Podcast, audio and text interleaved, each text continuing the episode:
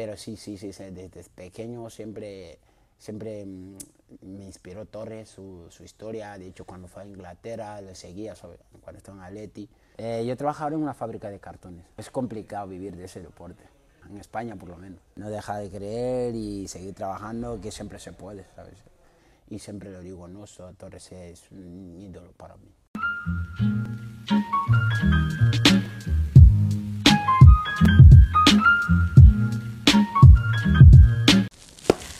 Estamos aquí con el siguiente protagonista, Osmani Traoré, campeón de España de Muay Thai y ahora entrenando para meterse en el mundo del boxeo, ¿no?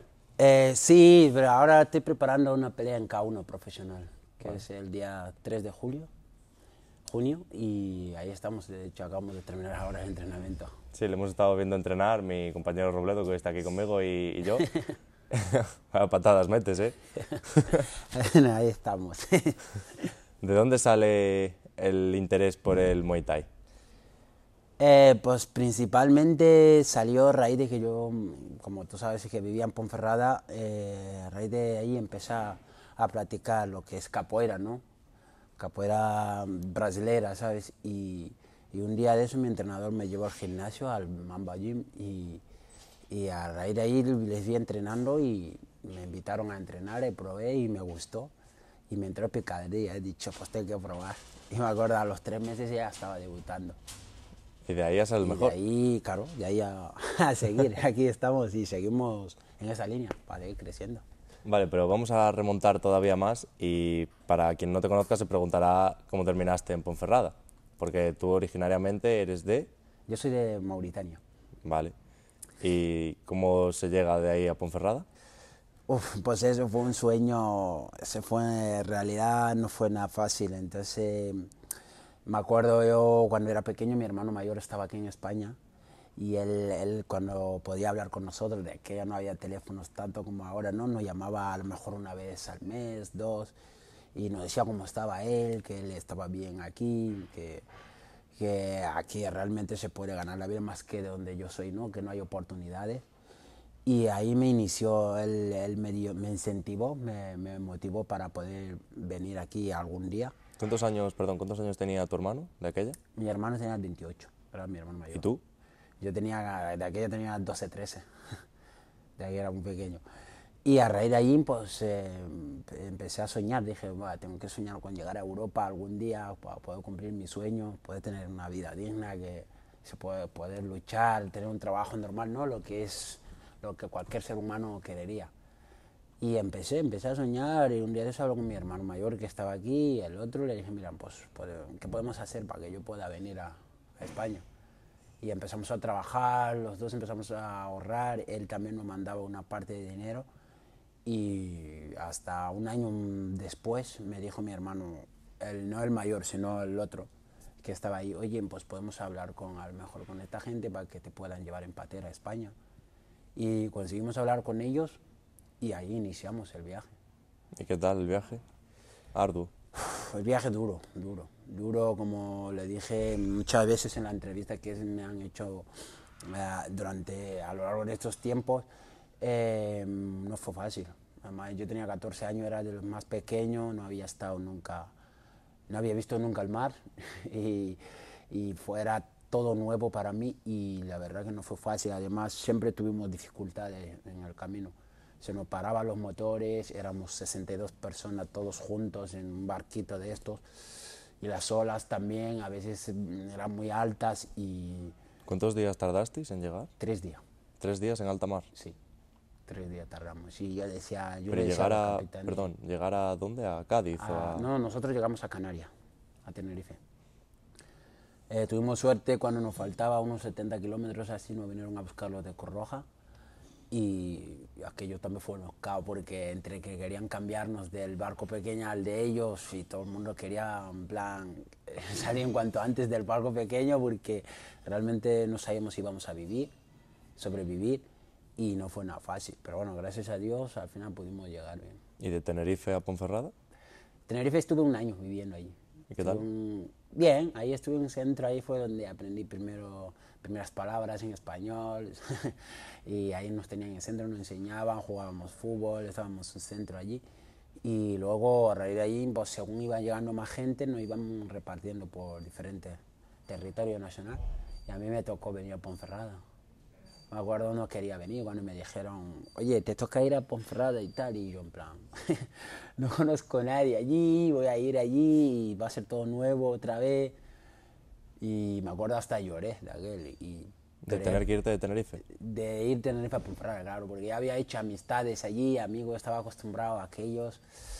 Pero, pero luego cuando vine al centro, también vine a otro centro en, en Ponferrada y, rápidamente me adapté a la ciudad, la gente es muy buena, siempre, siempre la gente ha estado para ayudarme, para apoyarme y, ya te digo, yo de hecho me considero un berciano más, ¿sabes?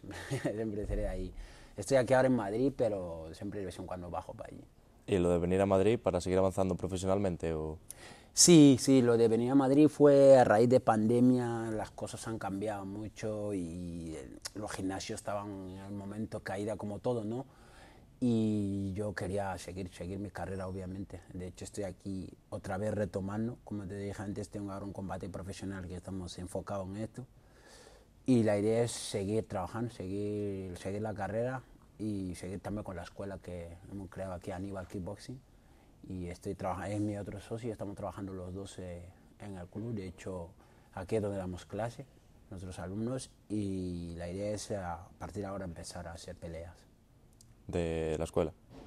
Eh, la escuela para dar clase, sí. Ah, vale. sacar peleas por tu cuenta lo profesional. y la carrera mía también, hacer peleas profesionales. ¿Cómo lo ves, por ejemplo, de aquí a cinco años?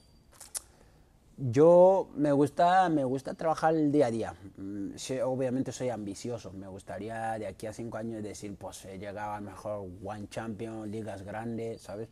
Ya no te digo en UFC, estas cosas, que podría ser, ojalá.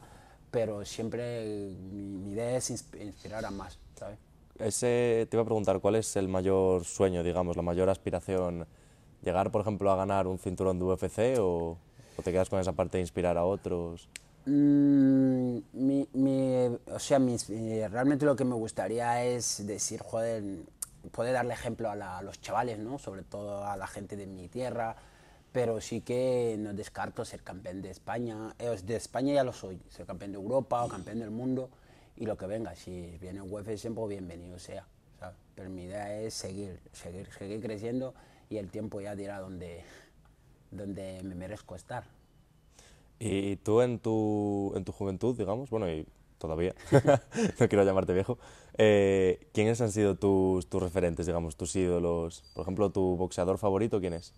Eh, a ver, yo he seguido mucho a Mohamed Ali, a Mayweather, ahora recientemente sigo a muchos de los boxeadores actuales, Yorvonta Davy, Ryan García, eh, hay varios boxeadores. Y en cuanto a K1 Kickboxing, Ismael Adesanya siempre fue mi ídolo, siempre me ha molado su estilo.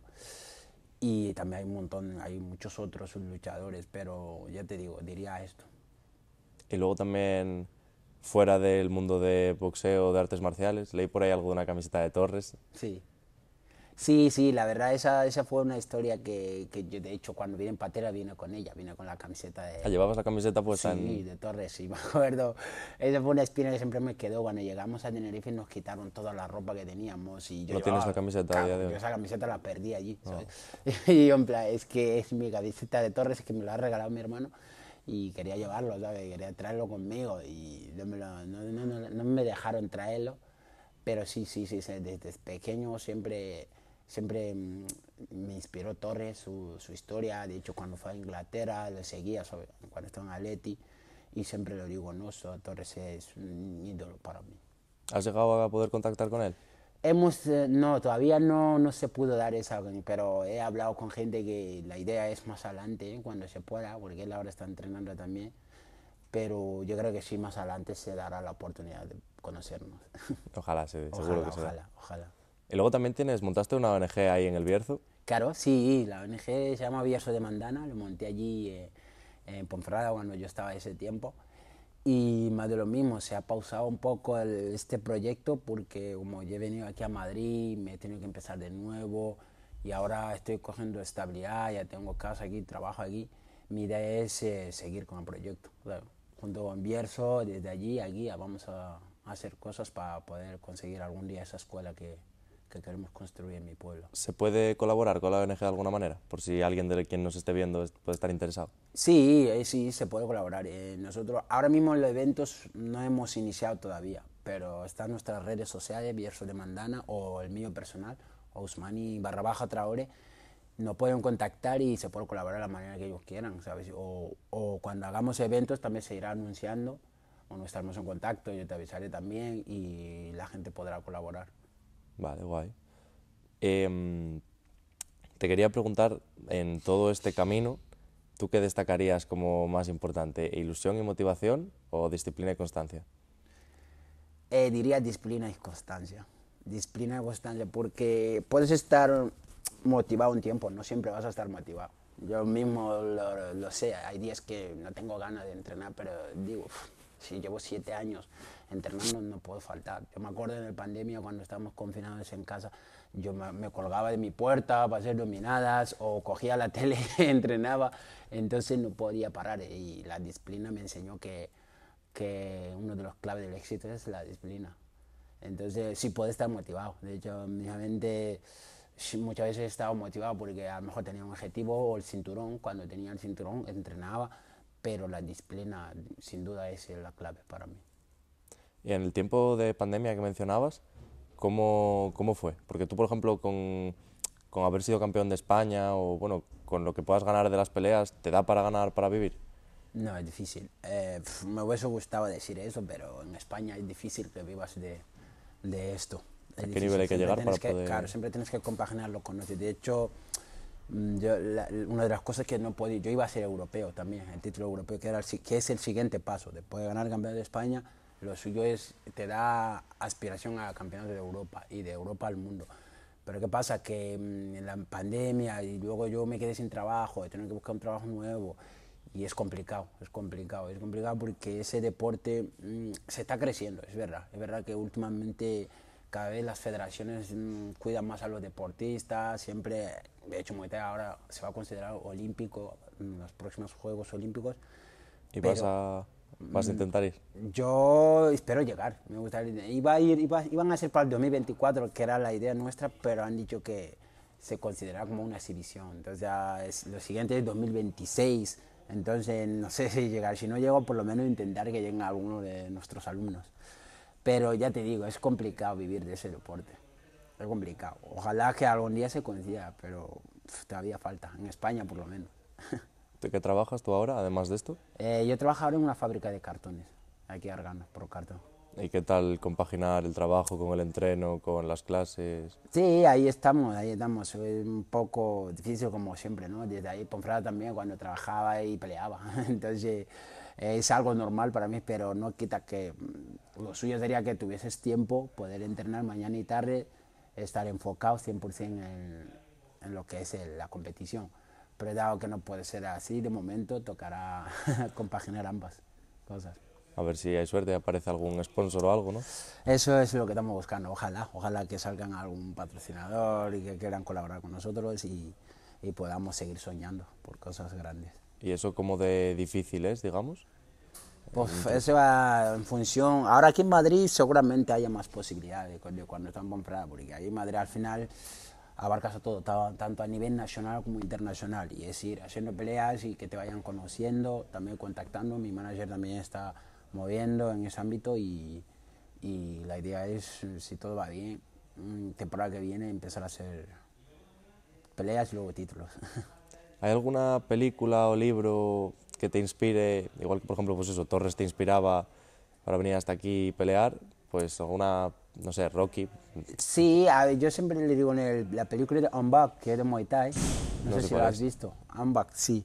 Eh, eh, es, es, de Muay Thai, esa película yo la veía desde allá, desde mi pueblo, esa película es de hace años, de 1990 y pico, y, y siempre me ha inspirado esa película, o sea, y también algún que otro libro, Invictus, por ejemplo, me gusta mucho, son, que, son, son los que me inspiran, ¿sabes? Y luego está los luchadores que te decía, que te mencionaba, Mohamed Ali, eh, Michael Tyson, Mayweather, entonces son todos luchadores que siempre me han inspirado, ¿no? Ismael Adesanya, Kamaru Usman, entonces actualmente, entonces Hay muchos de ellos. Y si tuvieras que darle un consejo a tanto a futuros peleadores, gente que pueda estar interesada por el mundo del Muay Thai y tal, como a alguien en general, un- ese chaval de 13 años, ¿qué le dirías? Que quiera ser luchador. Dice. ¿Que quieras ser luchador o para la vida en para general? la vida en general. Pues sí, le diría que, que, que, que tuviese el... A nosotros dos, por ejemplo, ¿qué Ah, nos pues, dirías? Claro, o sea, pues la disciplina, la disciplina y el trabajo, ¿sabes? Y creer, creer, ¿sabes? No dejar de creer y seguir trabajando, que siempre se puede, ¿sabes? Mismamente yo mismo no me lo creía. Yo cuando logré campeonato de España dije, "Pues, hace 10 años estaba, estaba luchando para poder tener para comer al día a día o poner, tener zapatillas. Y a día de hoy, gracias a Dios, no es que económicamente sea rico, pero, pero, pero por lo menos sé que, sé que le he logrado un objetivo que, con el que yo siempre quise soñé de pequeño. Y si yo he podido, cualquier, cualquier persona como tú también se puede. Así De que- cara a finalizar, ¿a ti te gustaría volver a Mauritania? Sí, sí, de hecho este año estoy programándome para poder hacer el viaje de vuelta. Todavía Pero- no lo tengo, que yo tengo que mirar mis vacaciones, tal, pero en plan de vacaciones de momento. Claro, no, pero yo te hablo de volver en algún momento a, a vivir. sentarte allí y Mm, terminar tu vida allí, digamos. a larga, a lo mejor más adelante me gusta, no me gustaría perder ese vínculo con mis orígenes, ¿sabes? Pero ahora mismo no me veo allí. A lo mejor voy un mes, un mes y medio a ver la familia, a ver a mi madre, tal, pero mm, más adelante quizás sí, pero ahora no. Ahora, ahora, ahora mismo mi vida está hecha aquí. ¿Han venido ellos alguna vez a verte pelear? ¿Han podido venir? No. Eso sí Sería que un te molaría. sueño, eso me molaría, sería un sueño que me viesen, o poder hacer alguna pelea allí, pero uf, me encantaría. De hecho, yo les mando vídeos, ellos me ven, ven vídeos míos y mi hermano pequeño que está aquí sí que ha podido venir alguna velada a verme y, y ellos, ellos también. Yo, yo- yo para mí sería un sueño que ellos me pudiesen ver pelear. Esperemos que sea posible. Ojalá, ojalá. Pues, pues no te quiero robar mucho más tiempo, tendrás que entrenar y muchas cosas que hacer. Y como has podido ver en las otras entrevistas, pues a la gente que se me presta esto le traigo un pequeño regalo. Y este, gracias, este es el tuyo, para que la próxima victoria la celebres por todo lo alto. Guau, guau, Godelia, Godelia, mira, trabajé con ellos en verano en Bierzo. Lo sé, lo sé, no está elegida aleatoriamente. Sí, oye, muchísimas tiene, gracias. ah, coge, ¿ves la pegatina que hay en la caja? No, mira, espera, disculpa, que se me olvidó. Ah, la tenía que haber sacado antes y se me olvidó. Toma, esto te sonará también. Claro, el Bierzo. Nuestro querido Bierzo, pues de Bierzo Traveler, la pegatina y el mapa para hacer actividades por allí. Oye, pues muchísimas Así que gracias. nada, espero que ya en la del mes que viene se pueda abrir. Ah, se pueda celebrar la victoria, victoria. con eso. Oye, Y muchas gracias por un prestarte a esto. A vosotros. Nos vemos. Hasta luego.